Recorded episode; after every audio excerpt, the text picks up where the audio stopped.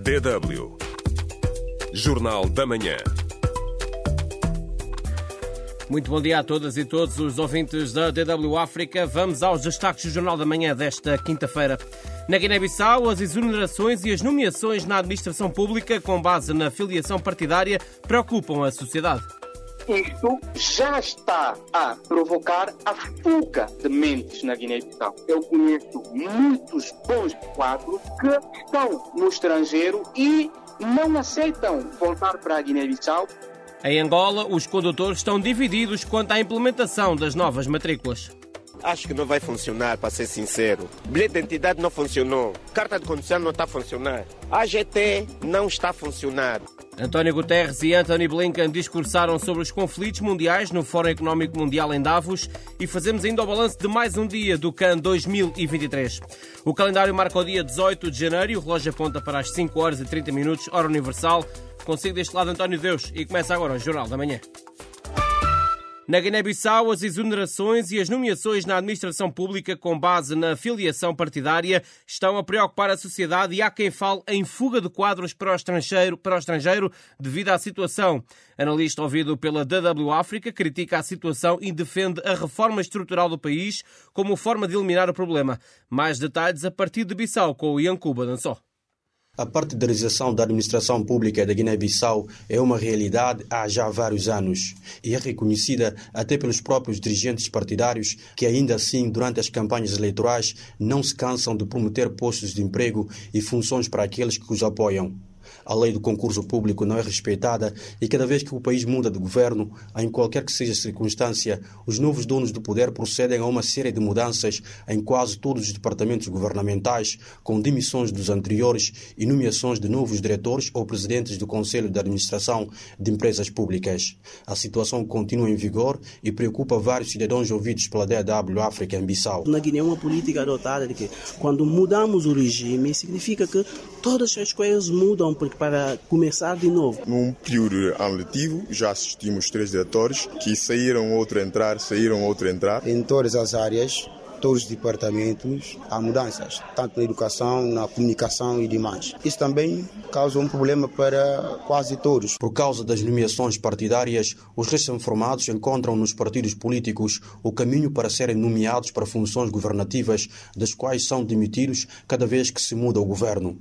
O professor universitário William Gomes Freire diz que a situação já está a ter consequências para o país. Isto já está a provocar a fuga de mentes na Guiné-Bissau. Eu conheço muitos bons quadros que estão no estrangeiro e não aceitam de forma alguma voltar para a Guiné-Bissau, porque na Guiné-Bissau não há concurso, ou não há concurso sério, as pessoas vêm aqui, são desrespeitadas, assistem a pessoas que não têm as mínimas condições para exercer funções. O professor aponta outra razão para a persistência do fenômeno no aparelho estatal guineense. O facto de estarem a acontecer todas essas questões de forma recorrente uh, ilustram de forma muito clara uh, o que acabei de dizer. Nós não temos um Estado, nós temos facções políticas que procuram se assambarcar de recursos públicos para satisfazer as, os seus interesses. Na semana passada, estudantes da Escola de Formação de Professores, 17 de fevereiro, em Bissau, manifestaram-se contra a mudança do diretor do estabelecimento do ensino, alegando que este estava a ter um bom desempenho na instituição.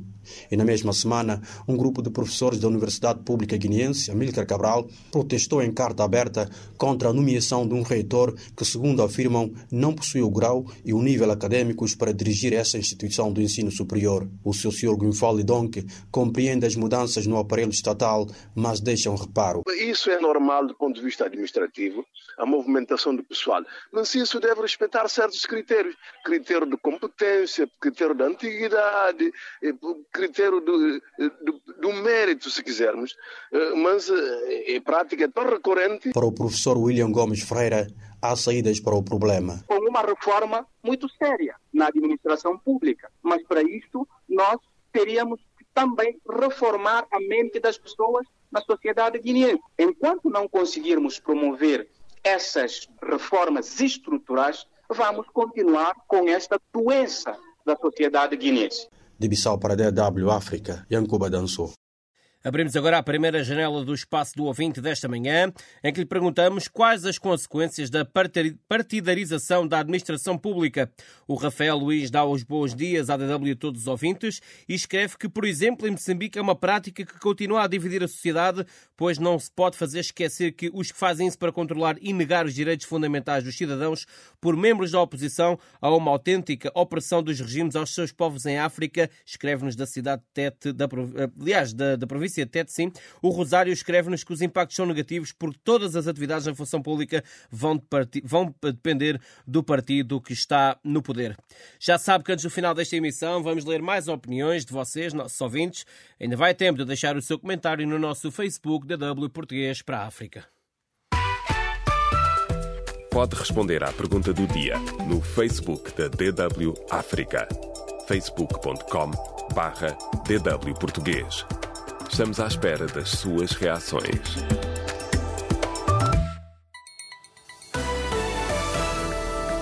DW Notícias.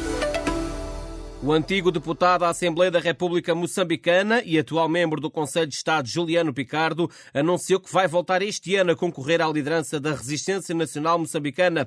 Além de membro do Conselho de Estado, Juliano Picardo é conselheiro político de Ossuf Momad, atual presidente da Renamo, com quem descreve ter uma relação, passo a citar, fenomenal.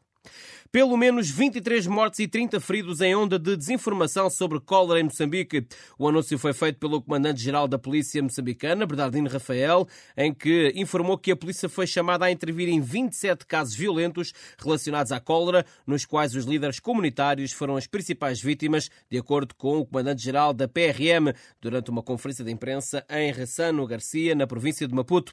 Além dos mortos e feridos, 91 infraestruturas foram vandalizadas, sobretudo do governo governo e das autoridades comunitárias, referiu o responsável. Na Guiné-Bissau, a coligação PAI, eh, PAI Terra Arranca mantém a manifestação convocada para hoje, quinta-feira. Em conferência de imprensa, o porta-voz da coligação, Muniro Conté, reagiu ao comunicado do Comissariado da Polícia de Ordem Pública, publicado na última segunda-feira, que anunciou a proibição de qualquer realização de manifestação e comício político na Guiné-Bissau por tempo indeterminado e disse que o protesto será realizado hoje em Bissau, mesmo contra a vontade da polícia. O governo angolano aprovou ontem o um aumento do salário base da função pública de 5%, já a partir deste mês de janeiro, no âmbito do roteiro para a implementação da nova arquitetura remuneratória da administração pública. A ministra da Administração Pública, Trabalho e Segurança Social, Teresa Rodrigues Dias, que falava aos jornalistas no final da primeira sessão extraordinária do Conselho de Ministros, orientada pelo presidente angolano João Lourenço, disse que o orçamento do salário base da função pública resulta do RINAR e do Orçamento 2024. Cabo Verde implementa programa para desenvolvimento local e redução da pobreza. O novo programa conjunto de promoção do desenvolvimento local, orçado em 6 milhões de euros e apresentado ontem, deverá contribuir para a diminuição das assimetrias territoriais em Cabo Verde e acelerar o desenvolvimento com redução da pobreza, esperam os promotores. DW África. Deutsche Welle. Angola acelera para uma nova era de segurança rodoviária com as recentes matrículas automóveis. Projetadas para serem à prova de falsificações, as placas prometem revolucionar o controle veicular. Contudo, o entusiasmo das autoridades contrasta com as preocupações dos cidadãos sobre os custos e a exclusividade na produção. Enquanto alguns veem avanço, outros questionam se este é o caminho certo para uma circulação mais segura e eficiente. Os pormenores com o José Adalberto. Desde o dia deste mês, as autoridades policiais de Angola implementaram um novo modelo de matrículas para veículos automóveis. Mudança visa adequar as matrículas aos padrões da Comunidade de Desenvolvimento da África Austral SADEC, garantindo maior segurança e identificação externa dos veículos em circulação ou não. O novo dispositivo alfanumérico incorporado nas matrículas é considerado a prova de falsificação proporcionando uma identificação confiável dos veículos. O comandante-geral da Polícia Nacional, Arnaldo Iquelado, assegurou que a adoção desse novo sistema contribuirá significativamente para o controle eficiente do parque automóvel do país. Visam conferir um maior controle do parque automóvel existente no país, bem como garantir a recuperação rápida de veículos roubados ou furtados.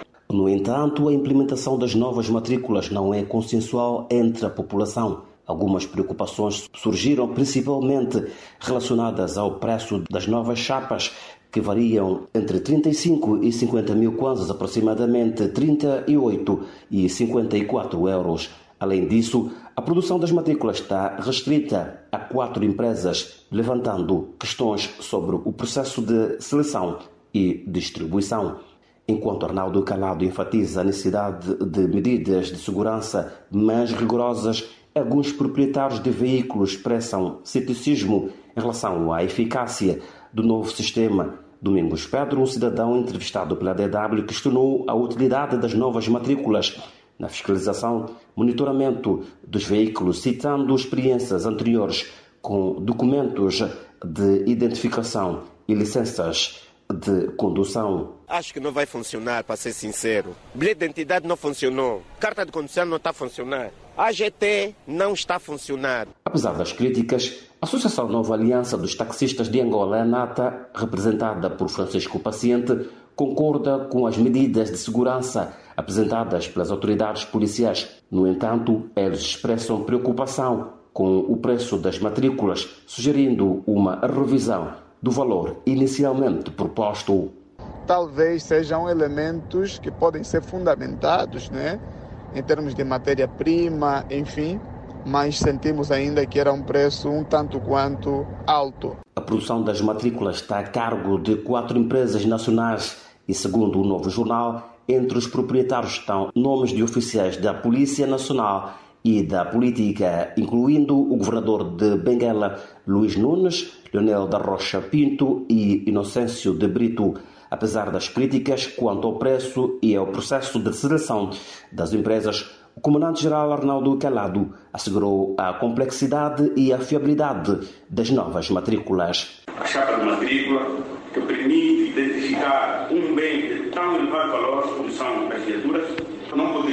continuar a ser produzida e aplicada em qualquer esquina, praça ou oficina sem observância dos mais elementares requisitos de segurança e sem o devido controle das autoridades. DW José Alberto. A invasão russa da Ucrânia e os conflitos na faixa de Gaza e no Sudão, onde as partes em conflito ignoram o direito internacional e as convenções de Genebra, mostram que o mundo sofre de uma epidemia de impunidade, afirmou esta quarta-feira no Fórum de Davos o secretário-geral da ONU, António Guterres. O mundo permanece parado enquanto civis são assassinados, mutilados, bombardeados expulsos das suas casas e lhes é negado o acesso à ajuda humanitária. Esta impunidade, segundo ressaltou, é uma consequência da atual fragmentação da comunidade internacional que requer instituições e marcos multilaterais e mecanismos eficazes de governança global. Desde a invasão da Ucrânia pela Rússia, ao Sudão e, mais recentemente, Gaza. As partes em conflito estão a ignorar o direito internacional, a espezinhar as convenções de Genebra e até a violar a Carta das Nações Unidas. Os Estados Unidos da América, que estão em várias frentes a nível de apoio militar e económico, não deixou António Guterres sem resposta. Anthony Blinken, secretário de Estado norte-americano, falou do ponto de situação na Ucrânia e na faixa de Gaza e também abordou a relação com a China. No que toca ao conflito entre o Hamas e Israel, Anthony Blinken diz que os Estados Unidos da América têm tomado as melhores decisões a pensar na situação humanitária. Fizemos juízos sobre a forma como pensámos que poderíamos ser mais eficazes na tentativa de moldar esta situação, de modo a obter mais assistência humanitária para as pessoas, obter melhores proteções e minimizar as baixas civis. Quanto à guerra da Ucrânia, Blinken não acredita neste momento num cessar-fogo a longo prazo. Neste momento não estou a ver isso. Estamos sempre abertos a isso, tentamos fazê-lo porque, mais do que ninguém, o povo ucraniano quer isso. Mas tem de haver vontade por parte da Rússia de se envolver, de negociar de boa fé com base nos princípios básicos que foram postos em causa pela sua invasão. O secretário de Estado norte-americano reconheceu ainda que a relação entre os Estados Unidos da América e a China mudou, mas defendeu que as duas potências devem procurar laços estáveis para evitar entrar em rota de colisão. Em primeiro lugar, para nos certificarmos de que estamos a lidar de forma muito direta e clara com as nossas diferenças, para que não haja mal-entendidos sobre o nosso ponto de vista. Em segundo lugar, verificar se, apesar destas diferenças, apesar da intensa concorrência, existem também pontos em que é do nosso interesse mútuo cooperar mais. E foi isso exatamente que fizemos. Um, exactly